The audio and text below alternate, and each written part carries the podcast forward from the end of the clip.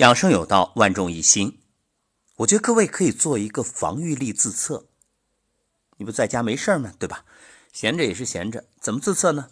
哎，自己设计一个评分表。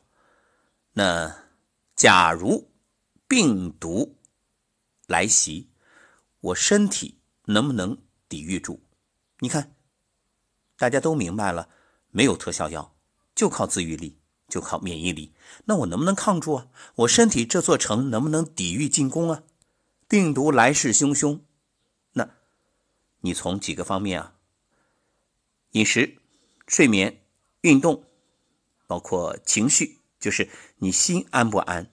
你看，作为守城的主将，就算这个城墙再坚固，如果心慌恐惧、弃城而逃或者开城投降，那。等于都是打了败仗，所以你给自己一个评估。正所谓养兵千日，用兵一时。那你平时对身体根本不养，你从来都不养生。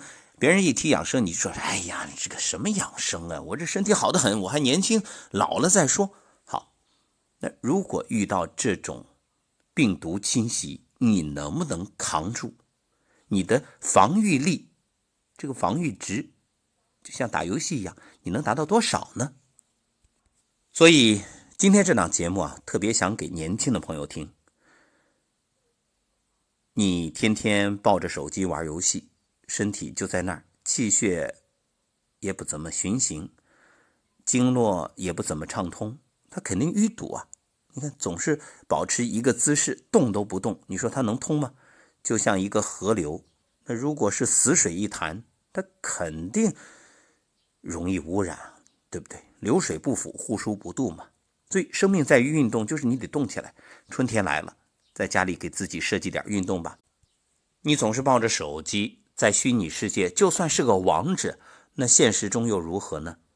真正面对病毒这样一个现实的游戏，你能赢吗？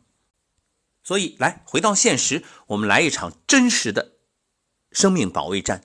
健康保卫战，可以定一个计划：早睡早起，运动，合理的饮食，补充足够的营养，让我们不断的提升自己身体的防御值和战斗力。相信面对病毒一定能赢。其实我知道许多年轻人都有一腔热血，还记得无问西东吗？上战场的英雄。那是去杀敌。其实每个时代都不乏英雄，各位年轻的朋友，你就是这个时代的英雄。